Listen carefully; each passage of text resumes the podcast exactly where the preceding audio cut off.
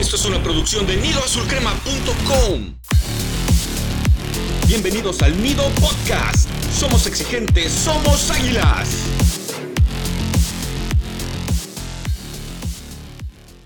¿Qué tal comunidad azul crema? Es un gusto poder saludarlos nuevamente y regreso con nuevos bríos después de una semana de ausencia a este Nido Podcast traído hasta ustedes por su página favorita, nidoazulcrema.com.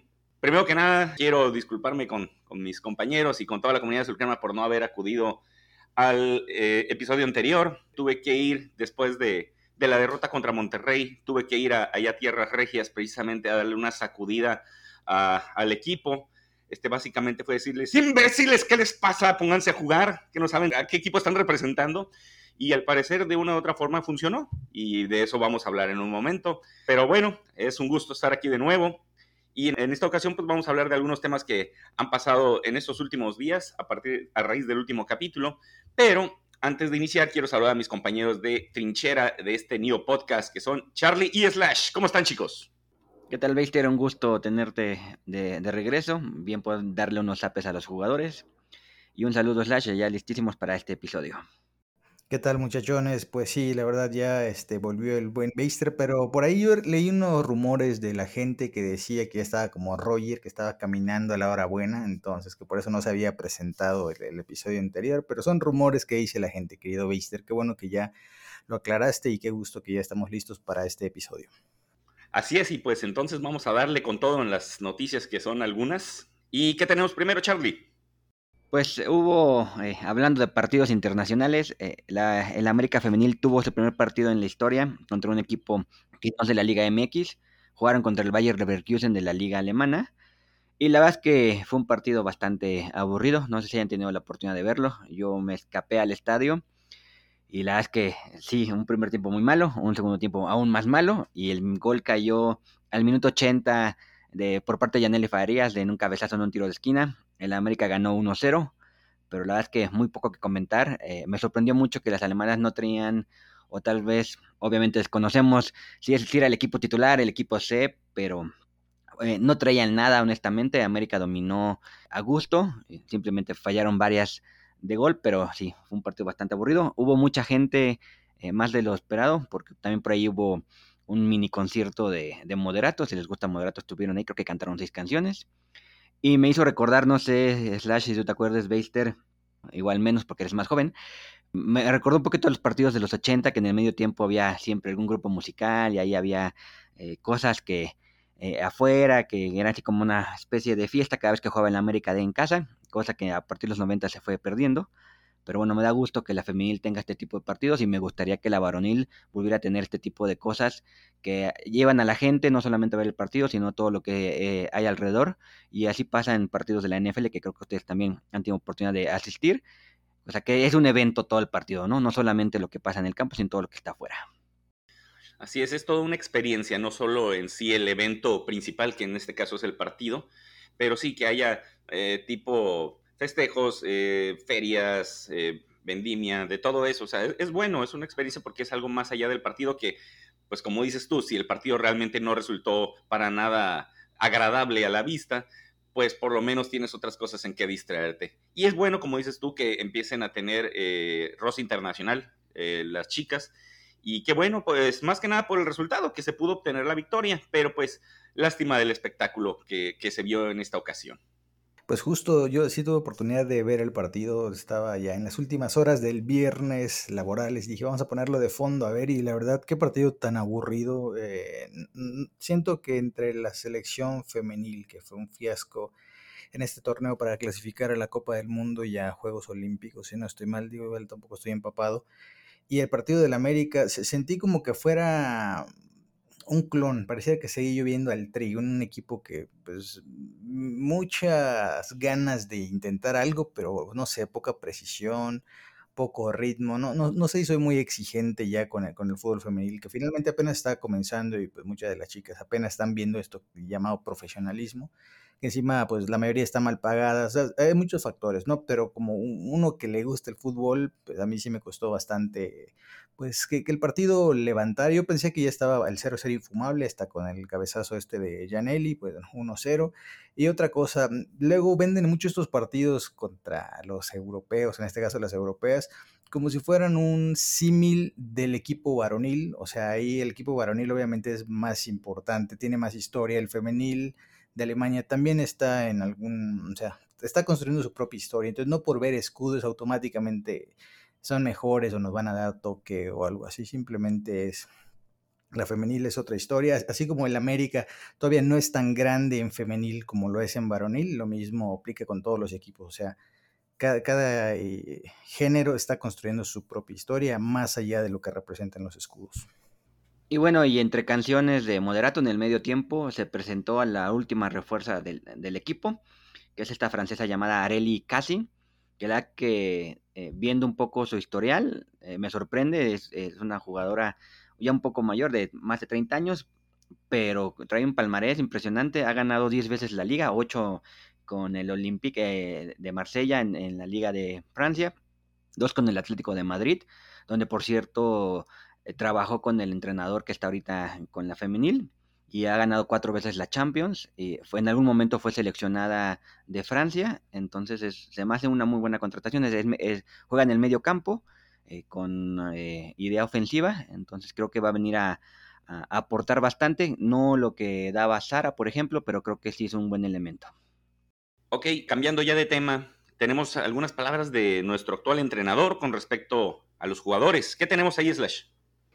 Pues justamente eh, tras el partido contra Toluca, el famoso Tano, que el Tano cada día me cae menos bien, no, sé por qué, digo sí sé por qué, pero bueno, ya luego abundamos en eso.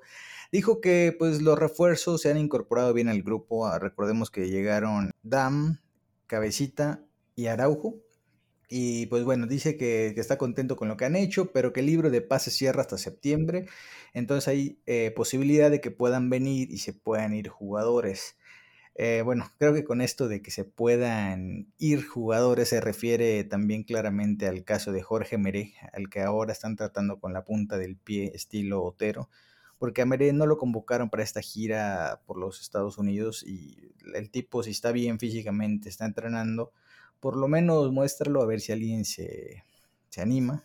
Entonces es muy raro que el América eh, pues lo esté tratando así. Digo, no, no estamos en la interna para saber si Meret tiene alguna actitud rara y se la están cobrando, que no me sorprendería que, fuera así, pero de momento no sabemos nada. Lo único que sabemos es que el jugador está bien y si no lo están llevando, pues básicamente lo están orillando a decirle, mira, tú ni en estos partidos vas a jugar entonces vete buscando la vida en otro lado y la verdad esas son las formas que ya habíamos criticado justo con Otero, ahora parece que estaba ocurriendo con Mere.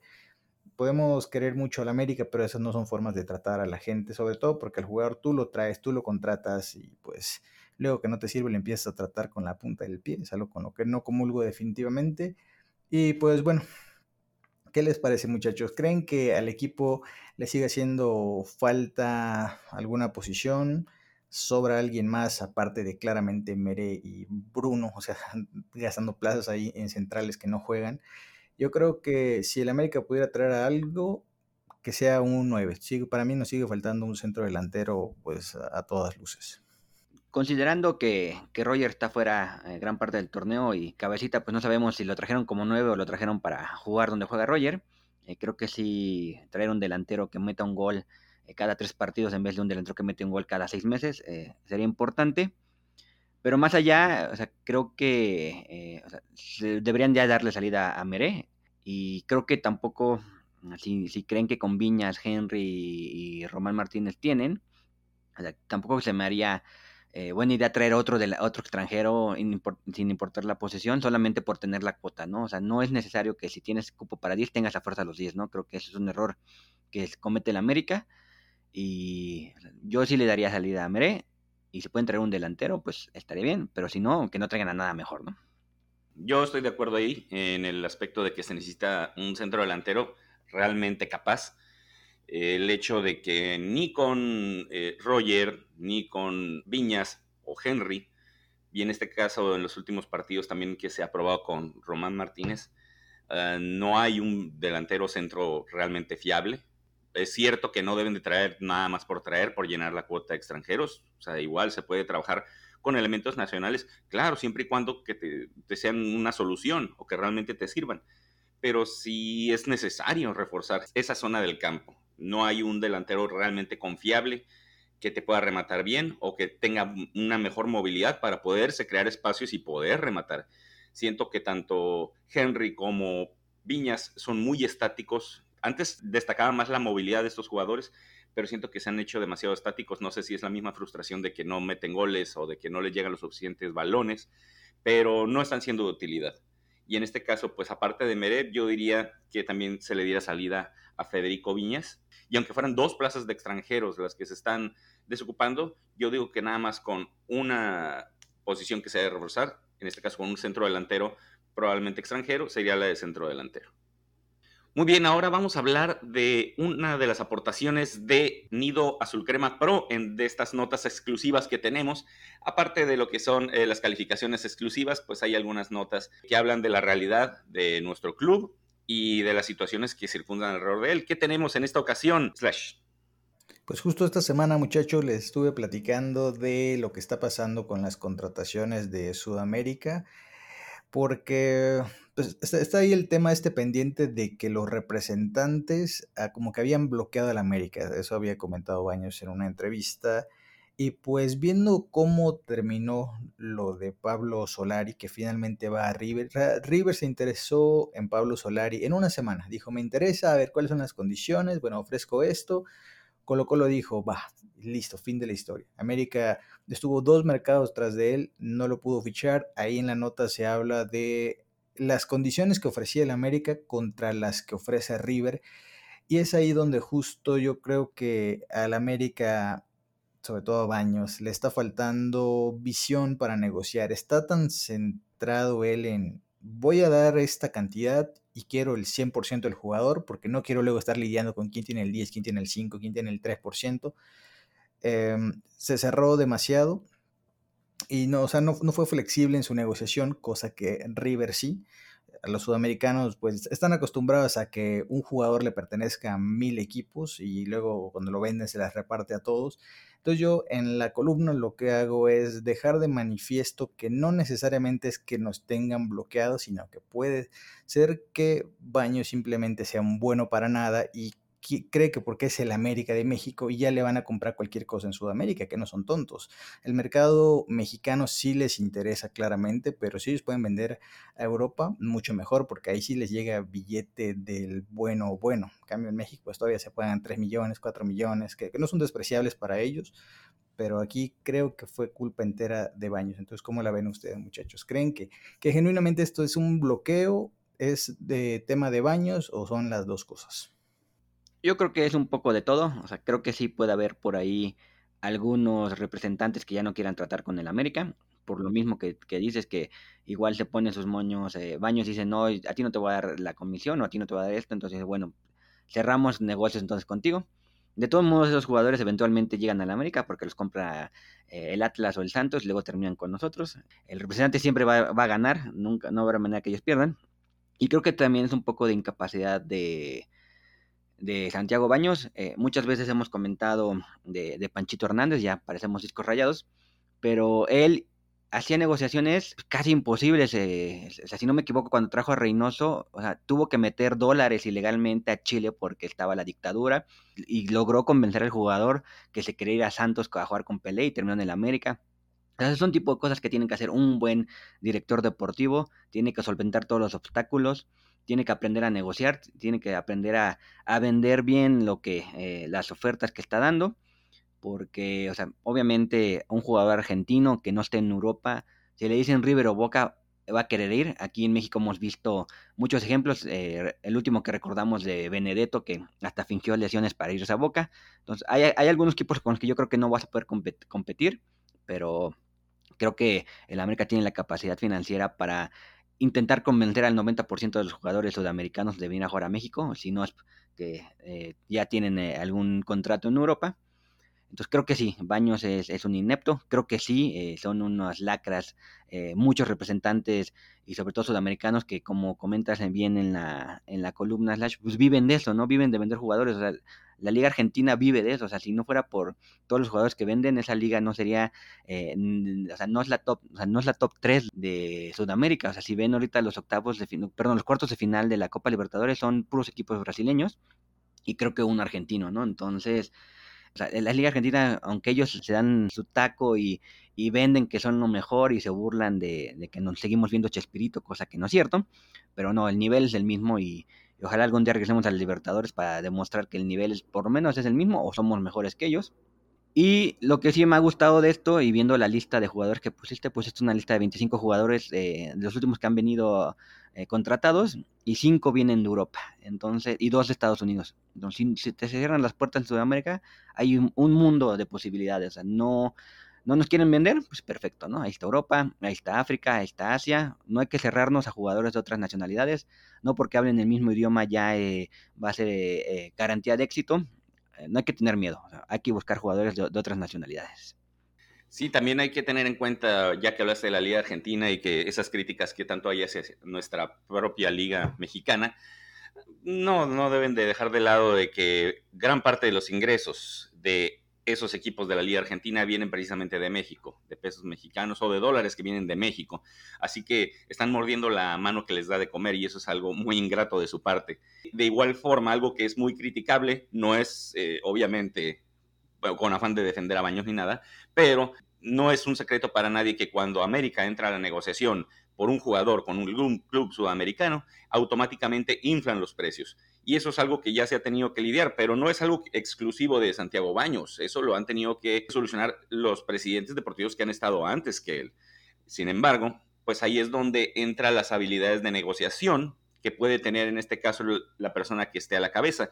Y en el caso de Baños vemos que no tiene esa capacidad. Tal vez tenga algunas otras características positivas, como ser muy amigo del dueño del equipo, pero en su capacidad realmente de ser un directivo que sepa lidiar con equipos eh, tan lacras o con representantes tan aprovechados o con jugadores que piensan que valen algo sin haber ganado nada, pues bueno, por algo estás ahí. Pero en este caso, Baños, eh, a mi gusto, tiene gran parte de la culpa, no toda, porque también el origen, como digo, los equipos, de donde provienen los jugadores que quieren contratar. Pero pues es una mala combinación. Y hablando de Baños, pues esperemos que se le haga eh, esa oportunidad de ser eh, directivo de la Comisión de Selecciones Nacionales, no por desearle mal, a, obviamente, a nuestra amada selección mexicana, pero por lo menos que nos lo quiten de encima de la América. Eh, así es, muchachos. Ojalá que, que, Baños termine pues ahí, haciéndola de torrado, al fin que son tipos que no aportan absolutamente nada. Y además ese puesto es administrativo, cosa que ahí Baños ya no tiene nada que ver con fútbol, que es lo peor que sabe. O sea, es un jugador, si como jugador fue tronco, que va a saber de fútbol ya, este, de, o sea, de fútbol de verdad. Entonces sí, ojalá que se nos vaya Baños y pues bueno, ya para cerrar el comentario de la nota, sí, ahí pongo la lista de los últimos 25 jugadores, solo uno es de Sudamérica, a ver si la gente se acuerda quién es. Y estoy de acuerdo en que el América debe buscar por otros lares. Siempre hemos dicho América, porque no se fija en mercado asiático, africano, donde sea? El problema es que ahorita lo están haciendo porque yo creo que sí están medio bloqueados en Sudamérica porque no se prestan a los representantes. Entonces no es porque les hayan nacido buscar otros mercados, sino porque están orillados a ello. Entonces ahí es cuando dices, eh, pues, ¿qué, ¿qué, está pasando? Y pues listo muchachos, eh, espero que a la gente le, guste la nota, que entren, que le den un vistazo y que nos cuenten ahí este, pues, su, parecer en, todo esto de, de, Baños y Sudamérica, que aparentemente nunca habíamos tenido problemas en Sudamérica y desde que está Baños tenemos todos los problemas de la vida en Sudamérica. ¿Ya conoces Nido Azul Crema Pro? Es la membresía que te dará acceso a todo el contenido creado por tus amigos de Nido Azul Crema. Si te gusta lo que hacemos y quieres apoyarnos, entra a nidoazulcrema.com diagonal pro y vuela con nosotros. Utiliza el cupón Fuera Baños y consigue un 10% de descuento adicional en la membresía anual. Ahora vamos a hablar de lo importante, vamos a hablar del partido de media semana que hubo correspondiente a la fecha 3 del torneo de Apertura 2022 en contra de los reforzadísimos Diablos Rojos del Toluca 1 por 0 en las postrimerías del encuentro, América logra un sufrido pero merecido triunfo. Gol agónico, golazazazazo de Richard Sánchez. Ya extrañábamos esos riflazos del paraguayo del cachorro que ahora sí se convirtió en un perro con ese perro golazo que metió. Fue un partido que América dominó de principio a fin. Toluca tuvo un par de oportunidades bastante claras aunque pues ahí los atacantes de Toluca pues estuvieron poco finos y también tenemos que destacar un atajadón, por cierto, de Guillermo Ochoa. Fue ahí en la mitad más o menos del primer tiempo en la cual eh, hicieron una diagonal y desvió esa diagonal y le quedó prácticamente en rebote a un atacante de Toluca y terminó atajándole casi casi a quemarropa, gran atajada y al final terminó siendo determinante en el resultado. Casi al final del primer tiempo, Álvaro Fidalgo se mandó otro golazo. Sin embargo, por alguna extraña razón y esos eh, criterios tan estúpidos que pueden tener la gente del bar y los árbitros, terminan anulándolo por un supuesto fuera de lugar, por estorbarle la visibilidad del portero, que no me vengan con esas tonterías. Así que con esto el empate a cero se prolongó hasta el final del partido donde América seguía, seguía dominando. Hay que eh, destacar que América jugaba con un hombre de más, luego de la expulsión de un jugador de Toluca por un planchazo sobre Diego Valdés. Y como comenté, eh, al final del partido, después de una serie de toques, eh, Bruno Valdés se dio en tres cuartos de cancha para Richard Sánchez, que terminó metiendo un verdadero cañonazo que se coló en el ángulo de la portería defendida por el arquero Volpi, que con esto terminó dándole la victoria a nuestras poderosas Águilas del América. Muy merecido triunfo, aunque hay muchas cosas que destacar de este encuentro, entre ellos, pues la falta de puntería de nuestros atacantes y cómo seguimos un poco chatos en ciertas posiciones, que bueno, ya es algo de lo que mencionamos, pero ahorita vamos a entrar más en detalle. ¿Cómo vieron ustedes el partido, muchachos? Pues la verdad, bastante sufrido. Eh, me desesperan y odio a los equipos que se encierran. Eh, no importa la categoría, el nivel, si es equipo varonil, femenil, el mundial, la cascarita, o sea, odio a los equipos que se encierran, odio a los equipos que hacen tiempo, odio a jugadores como Volpi, como Nahuel, que solamente están viendo eh, cómo hacer trampa, pero bueno, afortunadamente al final el equipo logró ganar, creo que es de las, tiene creo que 3, 4 años que no veía al equipo encima el 100% de, de, del encuentro y fallando tanto, ¿no? Y eso que no era que Volpi fue héroe, no. O sea, nosotros nos encargábamos solitos de fallar. Pero ya me gustó que estuvieron encima. No me gustó que fallaron todo. Y tuvo que ser un golazo lo que resolvió todo. Me gustó eh, que, hay, hubo un debut, eh, este chavo Francisco Javier, sí creo que, no, que Francisco García, si no me equivoco. Eh, no me gusta que el Tano esté cambiando tanto el once inicial. No entiendo por qué Jonathan Dos Santos, si juega dos partidos bien, lo sientas en uno. Y si Henry Martín no está funcionando, ¿por qué le das oportunidad? Aunque Viñas haya estado lesionado. Eh, no entiendo por qué hay cambio en la defensa central. O sea, me gustaría eh, algún día saber qué pasa en los entrenamientos y por qué de repente cambian los once iniciales. Por ahí, si no me equivoco, y, y Slash también recordará, a Mohamed lo criticaban mucho porque hacía dos, tres cambios por partido y ahora que el Tano lo hace no pasa nada, ¿no? Entonces eh, eh, no entiendo bien esos, esas cosas. Eh, odio los cambios hombre por hombre que también hace, por lo menos en esta ocasión los hizo aún faltando 20, 30 minutos, pero creo que ahí hay, hay, ciertos, ciertos problemas y me están gustando los refuerzos. Por ahí Dam creo que dio un buen partido a secas, pero bueno, como puse en la nota de las calificaciones, no te sirve mucho que haga 50 dribles bien si el pase importante lo falla, ¿no? Pero creo que hasta ahorita los tres refuerzos han ido ahí dando su aportación. No fue el mejor partido del cabecita, pero, pero creo que eh, es la primera vez en mucho tiempo que los tres refuerzos están ahí medio funcionando y no tenemos el petardo de siempre, ¿no? Y, bueno, repito, qué bueno que se le ganó el Toluca, que, que la que odié cómo jugó. Eh, sí, la verdad que Toluca estuvo muy tirado atrás, pero normal tras la expulsión, que luego no sé por qué había polémica de, si era roja o no, o sea, claramente es roja, no porque haya sido una patada durísima, sino porque simplemente la regla dice de espaldas es roja y, y si es encima el tobillo es doblemente rojo. O sea, no le tenía que quebrar, porque si ese jugador, así como agarró Valdés, va a más velocidad, sí lo parte en dos. O sea, así como le pasó a Naveda, que se le destruyeron el tobillo y que desde eso Naveda pues no, no ha existido más, desafortunadamente. Entonces me pareció que la expulsión fue clara. Y sí, el América se hizo del balón, lo tuvo, lo paseó de un lado a otro. Pero es, eh, bueno, como decías ahí en la nota de calificaciones, Charlie, súper frustrante estos tipos, en serio. Yo creo que, eh, o sea, uno ve los videitos esos ridículos que suben de los entrenamientos y todos los tiros van al ángulo. Así, así como el que metió Richard, bueno, en el entrenamiento todos van así, al ángulo impecables. A la hora del partido, yo no sé si la portería se vuelve invisible, se vuelve más pequeña, algo ocurre que de verdad no patean entre los tres eh, postes. Y no estoy diciendo que todos los tiros tengan que ir, porque pues, el fútbol es difícil, balón en movimiento, si está lloviendo, con la marca te desestabilizan, etcétera. Pero dices, por lo menos tres, cuatro que vayan, aunque sean débiles, que, pero que vayan con dirección de gol. Pero es que estos tipos no le dan, eh, pero ni de chiste, o sea, no sé qué regalarles una brújula o que entrenen con porterías más pequeñas para que a la hora de la verdad digan, ay, pateé desviado, pero pues esta es más grande, así que, que sí entra, ¿no? Entonces, súper frustrante. Así como igual coincido, los cambios hombre por hombre, me parece que los técnicos del fútbol moderno es, eh, bueno, aquí siempre hemos dicho que los jugadores son los importantes, ¿no? Que los que juegan, los que cambian un partido. Pero también cuando haces puro cambio hombre por hombre, queda en claro que el equipo no está tan trabajado como para pasar de un punta a dos, para pasar de línea de cuatro a línea de tres. O sea, siempre es todo hombre por hombre. Lo veíamos con Solari, lo vemos ahora con el Tano, lo veíamos en su momento con Herrera. O sea, todos los técnicos de hoy día se van por la fácil. Cambio de nueve, cambio de diez, cambio de ocho, así, hombre por hombre. Eso es súper aburrido. Pero en general me parece que el América mereció ganar el partido. O sea, Toluca tuvo buenas llegadas, sobre todo al principio, como que ahí ya, citó Beister eh, la, la, tajada de Ochoa, que él mismo había propiciado por dejarla ahí medio muerta, pero bueno, ahí, la, la, salvó.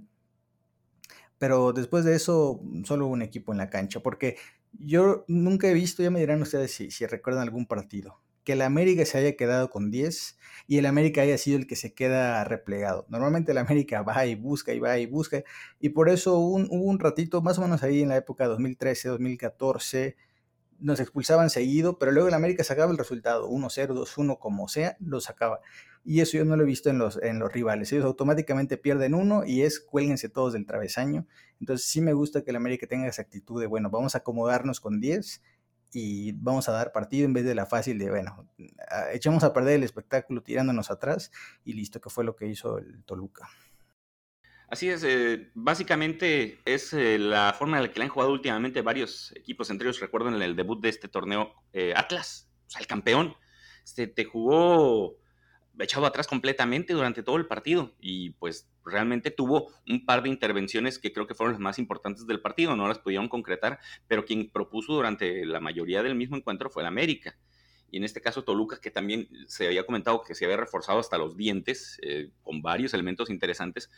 Ok, sí, tienen un, un jugador menos tras la expulsión del Cerrucho, pero al final terminan replegándose por completo y renuncian casi casi completamente al ataque, salvo un par de latigazos que tuvieron que no, no, hubo, mayor consecuencia.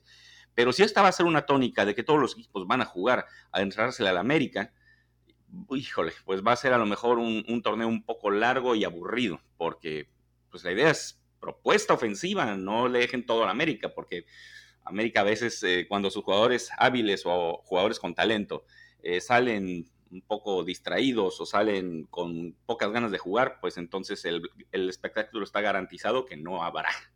Muy bien, ahora vamos a entrar a lo que es la sección de héroes y villanos. vamos a empezar en este caso con los héroes. Quiero escuchar primero a Charlie. ¿Quiénes son sus héroes de este partido? Eh, te lo voy a dar a, Fidalgo, creo que dio un muy buen partido. Y también a Ochoa, eh, partes iguales. Eh, creo que Ochoa, si no ataja esa, el partido se hubiera complicado.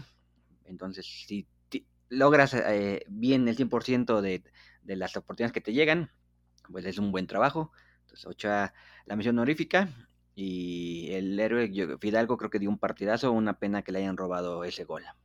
Pues ahí justo vamos a coincidir, Charlie. Eh, buena tajada de Ochoa, que digo, él mismo se, se la provocó pero otros porteros que provocan error y, termina dentro. Él, bueno, por lo menos metió el guantazo ahí, entonces coincido. O sea, siempre hemos dicho, el primer gol en el fútbol es el que cambia todo, es el táctico, el que mueve absolutamente, el que rompe las estrategias. Entonces ahí esa jugada, pues eh, nos permitió mantener el arco en cero. Luego vino la expulsión del, ¿cómo se llama? Del Cerrucho, que hizo honor a su nombre, casi le arranca la pierna a Valdés, aunque algunos quieran ver que fue así un besito que, le dio, pero la verdad, pues aquí quiero ver a alguien de los que dicen que no fue falta, a ver, que reciban esa entrada con campo mojado, a ver si es cierto que, que no duele tanto. Entonces, eh, bien por Ochoa. Y también me voy a quedar con el Cinedín Fidalgo, que, ven, ya, ya está retomando ser el Cinedín de la gente, ese que nos gusta.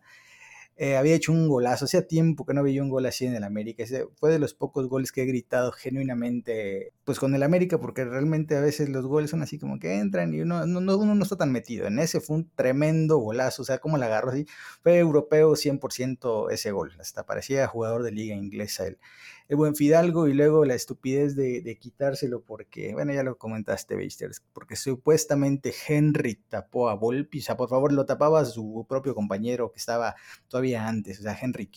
Pero como tenía un milímetro adelantada la playera, esas que les quedan grandes, porque creo que todavía no tienen las de jugador, fuera el lugar, realmente fue patético. Y pues bueno, ahí echarle una mencioncilla a Richard, que su gol fue igual. Eh, o sea, un soberbio golazo que a mí me recordó, no sé si se acuerdan, uno que hizo Joaquín del Olmo a Cruz Azul ahí por el 94, 95, un fierrazo de Scoponi. Parecía el mismo gol, ¿eh? y creo que el de Richard entró todavía más angulado, o sea, la verdad, un gol espectacular. Hacía mucho que el América no hacía goles de esta manufactura, o sea, hasta parecen jugadores profesionales y bien pagados los tipos. Y la verdad, fue un partido que disfruté bastante por la calidad de los goles. Digo, fue frustrante porque estos muchachos aplican ese meme de ellos nunca disparan, pero cuando disparan hacen puros golazos, ¿no? Entonces eso estuvo bastante bueno. Y una cosa que sí me está gustando, digo, aprovecho el paréntesis eh, de, de, esta versión del América con el Tano, es que los equipos que están encerrados ahora ya buscan todos tirar de lejos. O sea, Valdés dispara, Sendejas dispara, el Cabecita dispara, Richard dispara, Fidalgo dispara. Y antes no, antes era así como que están toque, toque, toque fuera del área y no convertían. Entonces ahorita digo, creo que ya, ya vamos mejorando en ese aspecto, así que bueno, me quedo con esos héroes. Así que, ¿tú cómo ves, ¿Te ¿Vas a poner a quién? Hay mucha baraja de dónde tomar ahí. Este, nada más, eh, complementando eh, tu comentario, ese gol eh, fue de Joaquín del Olmo, se lo realizó a Cruz Azul en la liguilla, en el juego de ida, en la 94-95, que se terminó empatando ese juego 1-1 y después fuimos eliminados en el partido de vuelta por Cruz Azul. Pero bueno, ya, son tiempos pasados, pero sí, fue un, aunque ese, ese gol de Joaquín del Olmo fue más tirado por el lado derecho, mucho más, pero más o menos a la misma distancia. En este caso, el gol de, Richard fue eh, centralizado completamente. Eh, pero eh, lo dirán de broma, pero cuando vi que Richard Sánchez tenía espacio, no estaba nadie presionándolo, dije, va a tirar y va a entrar. Yo sabía que iba a meterla y pues tuve boca de profeta en este caso y qué bueno. Y es bueno que se están animando, como dices tú, Slash, a tirar más de lejos porque fue algo que durante mucho tiempo les criticábamos de que no lo hacían. Y pues es que ahorita hay varios elementos que, realmente tienen una muy buena pegada. Esperemos que lo sigan aprovechando, sobre todo cuando juguemos contra equipos que, se encierran atrás. Pero bueno, ya, mucho preámbulo y yo voy con mis selecciones. Eh, en este caso, una mención honorífica, una mini mención honorífica, solo porque se ve que Luis Fuentes escuchó el Neo Podcast, el episodio anterior, que tanto se le criticó que no aportaba absolutamente nada al frente, y en este caso lo vimos cualquier cantidad de veces irse por la banda izquierda. Tuvo dos oportunidades a gol, una palomita muy, muy, muy vistosa que terminó apenas por un costado, pero prácticamente fue un atacante más. Y en este caso, pues como si alguien se le criticó mucho en el episodio pasado fue a Luis Fuentes por esa situación, así que ya tenemos otra celebridad más que ve el Neo Podcast. Pero hablando ya de las menciones completas, mi mención honorífica en este caso se la voy a dar a Guillermo Ochoa, que fueron pocas las intervenciones, pero realmente esa tajada que tuvo eh, cambió por completo el destino del partido. Porque si tienes un equipo que se te está echando atrás tiene una y la mete, prácticamente estás frito porque se te van a encerrar todavía más a cuidar el resultado en los cualquier, cualquier cantidad de minutos que queden. Así que una buena actuación nuevamente de Guillermo Ochoa, siendo poco requerido, pero al final de cuentas eh, salvando al equipo cuando se le necesita, que esa es eh, la función de Guillermo Ochoa.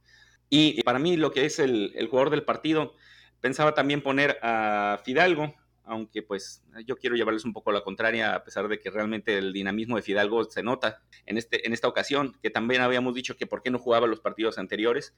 Y ahorita vimos realmente todo lo que puede aportar el español, pero yo el héroe del partido se lo voy a dar a Néstor Araujo.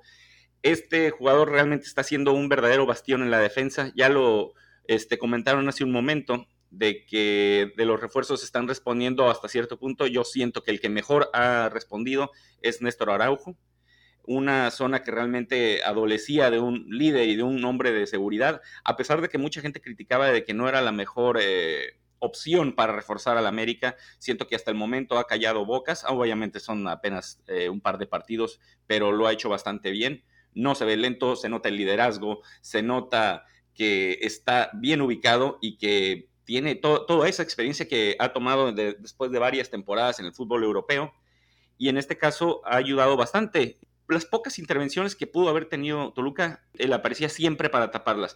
Además de que se nota, como comento, el liderazgo al, no tentarse el corazón en estar regañando o acomodando o ubicando a sus compañeros. Ese es el tipo de liderazgo que tenemos y que adolecimos desde hace ya un par de temporadas, eh, desde que perdimos prácticamente futbolísticamente hablando a Bruno Valdés. Así que, en mi opinión, el héroe del partido fue Néstor Araujo. Y ahora vámonos con los villanos, que si me permiten, eh, voy a iniciar yo. En este caso, mi mención horrorífica se la voy a dar a Alejandro Sendejas, nuevamente por esa tibieza eh, que ha tenido en los últimos eh, encuentros. Sabemos la capacidad que tiene de desequilibrio, de cambio de ritmo, es muy hábil con la pelota, pero si sale con ganas de, ay, me voy a esconder un rato como cierto jugador helado teníamos hace un par de torneos, pues no nos va a servir de nada. Y en algún momento, si, no sé si había sido tú, Slash, o había sido Charlie, que mencionó de que si en algún momento Jürgen Damm te llega a quitar el puesto es que estás frito. Jürgen Damm no ha hecho maravillas, pero por lo menos está siendo un poco más eh, enjundioso al momento de encarar a los jugadores rivales. Tiene que aprender a centrar. Pero en este caso yo siento que con un poquito más que destaque Jürgen Damm, va a terminar mandando a la banca a Alejandro Sendejas. Y eso es algo tristísimo. Y estas exhibiciones en las que no aporta absolutamente nada y se esconde, no pide la pelota, pues, ¿qué aportan para, para América? Absolutamente nada. Y no le van a dejar nada bueno a Alejandro Sendejas, que es mi mención horrorífica. Y para mí, el villano del partido, por enésima ocasión, eh, nuestro amado patitas de raqueta, Henry Martín, otro jugador que no se involucra. Dios mío santo, muchacho, estamos en época mundialista, que es cuando debes de tratar de destacar, de ganarle el puesto a tus rivales. Entonces, con mayor razón deberías de hacerte destacar. No se involucra, tuvo muy poca participación, muy pocos toques y aparte, bueno, eso ya es cuestión de apreciación, pero terminas eh, siendo exhibido al, ser el culpable de que anulen el gol, que yo siento que fue una estupidez, pero al final de cuentas una, una mala ubicación, entre comillas, de Henry Martín nos costó eh, que nos anularan un golazo de Álvaro Fidalgo. Así que por todas estas circunstancias eh, y el hecho de que hay, sigue la ausencia de gol de la bomba, es mi villano del partido. Comparto contigo, Beister, eh, Sendejas bastante mal, no sabemos eh, qué le está pasando, porque el torneo pasado no lo hizo tan mal y por alguna razón eh, sigue estando en el top de goleadores mexicanos cada año. Eh, tiene ya creo que tres años haciéndolo. tampoco es un gran logro porque son, creo que son seis goles los que te llevan al top. Pero bueno, ahí está, ¿no? Por lo, por menos Henry Martín no está en ese top, ¿no? Entonces, sí sorprende que, que Sendejas esté con ese nivel, con esa actitud, especialmente cuando ya trajeron a alguien que sí le puede competir el, el puesto, que es Dam, que como bien dices, no será muy extraordinario que digamos, pero ahí está, ¿no? Y, por lo menos él sí trae ganas de, demostrar algo. Entonces, muy mal por Cendejas. Y sí, el, el peor de todos, eh, eh, Henry Martín, impresionante. Eh, por lo menos Viñas en la jornada pasada dio un pase de gol. Henry Martín no hace ni eso, ¿no? Es, es desesperante, es decepcionante. no entiendo cómo quiere ser mundialista con esa calidad que está manejando ahorita. Eh, totalmente decepcionante. Y nada más para molestar un poco a Slash, romperle las reglas y le daré una mención eh, eh, horrorífica a Diego Valdés, que también no me está gustando cómo está, cómo está jugando. Pues listo muchachos, ya que ustedes hicieron lo que quisieron, como es habitual en esta sección, aquí vamos a coincidir bastante. yo la mención se la voy a dar a, Diego, no me ha gustado este inicio de torneo. Siento que las fallas contra Pachuca lo están liquidando. No, no sé, es una sensación que tengo porque él venía bien. Digo, no hacía, no metía todas, pero metía lo suficientes para ayudarnos a avanzar estos primeros tres partidos. No lo hemos visto, o sea, se le, no es que se esconda, simplemente como que no tiene la precisión, como que por rato se ve atrabancado y eso no está ayudando en nada. Así que para mí, bueno, en este partido fue la mención horrorífica y el villanazo yo se lo voy a dar a Cendejas porque simplemente no anda. Si Cendejas no hubiera metido ese gol contra Rayados, que bueno, para mí fue un poco colaboración del arquero, o sea, no, no, iba tan fuerte el disparo, pero sin ese gol Cendejas no, su aportación sería nula, literalmente nula, porque es otro que se desaparece. O sea, a diferencia de Diego que siempre la pide, Sendejas no la pide. Es si le llega bien, si no le llega tan bien, un intento, un desborde, pero nada tangible para el marcador. Entonces, no me está gustando tampoco el inicio de Sendejas. Y así como estoy viendo a Adam, a la primera asistencia que dé el, tiktokero número uno que tiene el fútbol mexicano, ahí se va a acabar Sendejas. ¿eh? Porque el, el partido contra Toluca Dam intentó siete desbordes y fue exitoso en los siete. O sea, todos los mano a mano ahí dentro del área los ganó. Digo, que el que luego los centros que parece que juega con una pelota de voleibol porque se eleva muchísimo, es otra cosa, pero de que está ganando los duelos, los está ganando y los está ganando más que Sendejas. Entonces, cuando la tiene Dam, eh, se siente un poquito más de peligro hoy día, por rarísimo que parezca un tipo que estaba pues, sin jugar prácticamente un año. El problema de Dam es que luego tira 800 gambetas antes de centrar, pero dentro de lo que cabe, se ve que con un poco de minutos pudiera servir para algo siempre que no patee tan fuerte cuando vas a entrar. Entonces, Sendejas eh, muy decepcionante. Y lo de Henry, ya se los había yo comentado.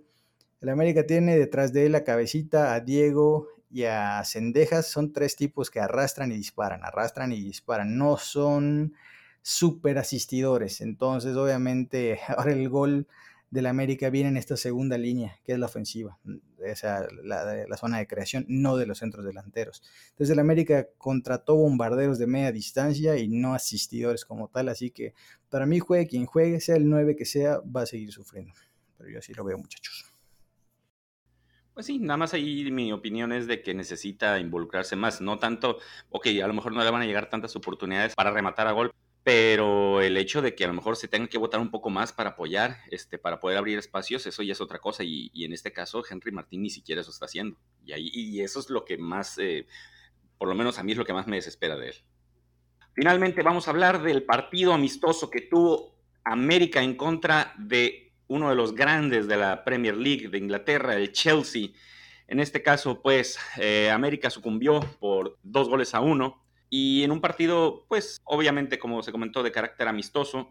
Eh, sin embargo, a pesar de que eh, Chelsea no, no empezó con casi ninguna de sus figuras, salvo que me equivoque, no estoy tan familiarizado con, con el fútbol inglés, pero aún así eh, Chelsea fue quien propuso la gran mayoría del partido, quien tuvo obviamente muchísimas mayores oportunidades de, de ver a puerta. Eh, tanto en los primeros 33 minutos que estuvo Guillermo Ochoa para el resto del partido en el que estuvo Oscar Jiménez, que prácticamente escupía todos los balazos que le tiraban los jugadores ingleses. No podía capturar ninguna, se me hizo muy raro, este, porque no podía quedarse ni siquiera con un balón que venía rodadito, pero bueno, eso ya es cuestión de técnica de cada quien. Algunas tímidas eh, aproximaciones de América eh, cuando trataban de irse al frente, incluso el gol de América fue por un autogol increíble del el defensor James, que terminó retrasando a su portero, que estaba fuera de la portería, eh, pero no lo volteó a ver y se terminó colando de manera increíble. Y al final, aproximadamente 10 minutos de que concluía el partido, eh, Chelsea se fue al frente y ya terminó con la ventaja definitiva. ¿Cómo vieron ustedes este partido, muchachos? Pues este tipo de partidos siempre ayudarán, eh, te da algún roce con jugadores de, mejor calidad, te da chance de conocer otro tipo de fútbol te da chance de meter dos o tres chavos por ahí, de darle juego a jugadores que, no, tienen tanta regularidad, salvo que te llames Jorge Meré. Pero creo que son partidos importantes. Por ahí lo hemos discutido de si son importantes, si valen la pena, sobre todo cuando eh, estás ya en medio torneo. creo que siempre será bueno agarrar estos partidos. Yo creo que nunca el América debe decir que no a este tipo de rivales, aunque ellos estén en la pretemporada y no vengan con el cuadro completo o, jueguen cinco minutos los importantes. Siempre hay que jugarlos. Y en el partido en general, pues la verdad es que América sí lo intentó, pero el nivel del Chelsea es mayor, ¿no? Y, ellos anotaron los tres goles, que fue lo más increíble. Pero creo que por ahí eh, dos o tres jugadores destacaron. Eh, me sigue gustando lo que aporta Jonathan Dos Santos. Eh, ya comentamos que Dam está dando, pues, ahí eh, su segundo aire. repetimos, sin ser espectacular, pero por lo menos se le ven ganas. Creo que Bruno Valdés ya se tiene que, despedir. jugadores, bueno, también Sendejas no hizo mucho. Diego Valdés participativo, pero anda, anda fallón. El cabecita igual con ganas. Entonces creo que, que son buenas experiencias, son buenos entrenamientos y contra el Manchester City y contra Real Madrid, pues la misma tónica, que jueguen chavos, que jueguen dos o tres eh, eh, los consagrados, pero siempre hay que jugar este estos partidos. Eh, a destacar también la participación del joven Mauricio Reyes en la lateral izquierda. Siento que nadie esperaba verlo ahí, pero tuvo unas buenas aproximaciones al frente. Tuvo por ahí un tiro centro muy tímido que al final no supimos realmente qué intentó hacer pero es bueno, como dices tú, que se le den oportunidades a uno que otro chavo de, tener ese rosa internacional. ¿Tú cómo viste el partido, Slash? ¿O qué opinas de este tipo de encuentros? Pues yo justo escribí una nota antes de todo esto, oponiéndome rotundamente en estas fechas en las que ya comenzó el torneo mexicano, o sea, porque de estos partidos no se va a acordar nadie, sobre todo porque van a ser prácticamente tres derrotas, entonces ahí no hay nada que este, ocultar, ya se cumplió la primera, y eso que el Chelsea jugó así con la banca de la banca y aún así Aquino, pregúntale a Aquino cuánto sufrió para agarrarlo del Chelsea. Fue el único que estaba cometiendo faltas ahí en medio campo, no le daba la velocidad para agarrarlos. Entonces, eh, son partidos de exhibición, sirven, digo ahí, lo, puse en la nota pues, que acompaña al partido, que son partidos que finalmente les pueden servir a algunos jugadores, sobre todo a los más jóvenes, para ver cómo es el fútbol champán, el fútbol de, otros mundos donde sí juegan al fútbol y no están tirándose, no están reclamando, simplemente vamos a jugar, juguemos a un ritmo endemoniado. O sea, esa es una probadita, por ejemplo, para el Mozumbito, para este chico eh, Mauricio Reyes que dices que, jugó por la lateral izquierda, que también le estaban dando un baile por ese costado, ¿eh? O sea, creo que literalmente aplica el dicho de lo pusieron a bailar con la más fea, porque de por sí ya lo hemos platicado en otros episodios, los jóvenes mexicanos están muy con faltos de carácter, mucho temor, porque el fútbol mexicano se encarga de aplacar a los jugadores, con eso de que los dueños los pueden bloquear, les pueden mandar a jugar a las ligas de Centroamérica, porque aquí les cierran las puertas. Siento que el jugador mexicano pues siempre está así, cabeza gacha, entonces, cuando a un juvenil le dices vas a debutar, porque según yo fue su debut, digo, con el primer equipo, más allá de que no es un partido oficial, le ponen a, jugar contra el Chelsea. Entonces, si de por sí jugar en el América ya te genera cierto pánico escénico, ahora enfrentando a un monstruo, pues obviamente iba a ser una avenida este muchacho. Que claro, luego se fue soltando y pues más o menos ahí luego como que se le olvidaba que, era el Chelsea y ahí se, animaba, ¿no? Entonces creo que este roce le puede servir para que él se dé cuenta de que para jugar al fútbol profesional no solamente sé patear el balón, sino también tengo el carácter para meter cuando hay que meter y no me voy a dejar amedrentar porque él es inglés y por default es mejor que yo, sino tener esta mentalidad de decir, bueno, los dos tenemos dos piernas y vamos a, a partirnosla a ver este, de qué cuero salen más correas. Y del resto, pues lo que aquí son nuestras figuras, Diego, Cabecita, Cendejas. Tú ves a los del Chelsea, hasta el más inútil de los del Chelsea, corre otra velocidad, mete pases filtrados, o sea, juegan otros ritmos, la verdad, de... no me gustan estos partidos porque me recuerdan que el fútbol mexicano pues, es lentón, es tediosón, y a mí me gustan los partidos con ritmo, que el balón vaya al espacio. Y pues para mí esto fue un recordatorio de por qué no veo tantos partidos de fútbol mexicano. Y sí, cuando agarro los partidos de Europa los sábados o domingos por la mañana, pues prefiero verlos porque ah, le voy a la América, pero también me gusta mucho el fútbol. Pero me gusta el buen fútbol y a veces en México, no, no estoy como los argentinos diciendo que nuestra liga es una porquería, porque para nada lo es. O sea, porquerías de los establos donde juegan por ahí. Pero Eh, sí creo que hay muchísima diferencia todavía y pues bueno, este partido, nada, los tres goles los hizo el Chelsea, porque ninguno de los nuestros le pudo disparar al arquero de, ellos, o no sé, cuántos cambios hicieron, pero el América simplemente pues medio correteó el balón y ya, o sea, un partido que a mí como aficionado no me deja nada más que ver la diferencia entre fútbol de verdad y el fútbol aquí más semilento que jugamos. Así es, poco que rescatar más que básicamente la experiencia internacional. Realmente no, no dejó mucho. Y pues nomás hay que recordar que todavía quedan dos partidos pendientes eh, de esta gira contra equipos de, de, primer nivel, teniendo el próximo encuentro el día 20 de julio en contra de Manchester City y el 26 contra el poderoso Real Madrid. Vamos a ver cómo nos va. Como dicen, es muy probable que sea una cosecha de tres derrotas, pero pues todo depende de la seriedad que se le dé tanto de estos equipos europeos como del propio América. Pero esperemos eh, se pueda aprender algo y sobre todo no tenernos ninguna lesión. Exacto, lo más importante, ya lo dijiste, sin lesiones, que es una de las cosas que a mí me preocupan, que de por sí pues no tenemos a tantos referentes y que cuando son referentes los ponemos como villanos, porque tampoco andan a gente que se lesionen, tantito peor.